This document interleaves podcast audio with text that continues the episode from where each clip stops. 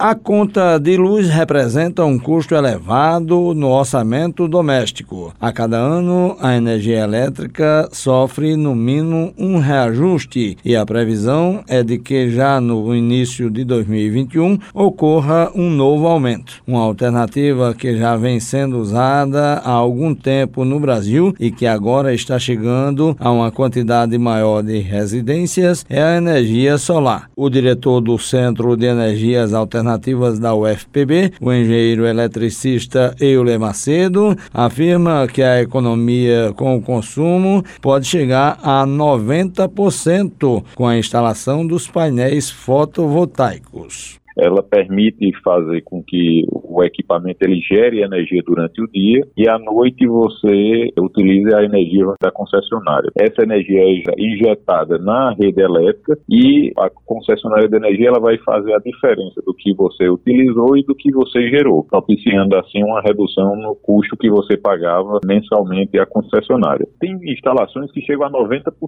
Boa parte da população, a concessionária ela cobra uma taxa de disponibilização taxa mínima necessária para ter o sistema elétrico disponível na sua casa. A vida útil dos equipamentos é de 25 anos e a manutenção é bastante simples. Mesmo com o aumento do dólar e os valores dos equipamentos terem aumentado um pouco, ele tem uma, um payback que a gente chama que é o tempo de pagamento ou de volta desse recurso em torno de cinco anos. Então, o restante da vida útil você já estaria tendo a geração de energia sem estar pagando pelo equipamento equipamentos. E a cada dois meses, por exemplo, você precisa dar uma limpeza nesses painéis, já que existe o acúmulo de poeira neles, e isso faz com que haja uma redução da geração de energia elétrica. Algo simples, é água com sabão, e a gente faz a limpeza da área externa do painel, né, tirando a poeira. Os bancos financiam os projetos de instalação de energia solar, de modo que as parcelas fiquem até abaixo do que vinha sendo pago mensalmente à concessionária, como explica Euler Macedo você vai estar tá deixando de pagar a um fornecedor, no caso a concessionária de energia, e está pagando ao banco. Com que esse valor ele vai estar tá realmente daqui em 4, 5 anos, ele vai estar tá zerando, vamos dizer, e você não vai ter mais esse custo com a energia. Então ela acaba saindo sim bem competitivo e bem interessante para o usuário final.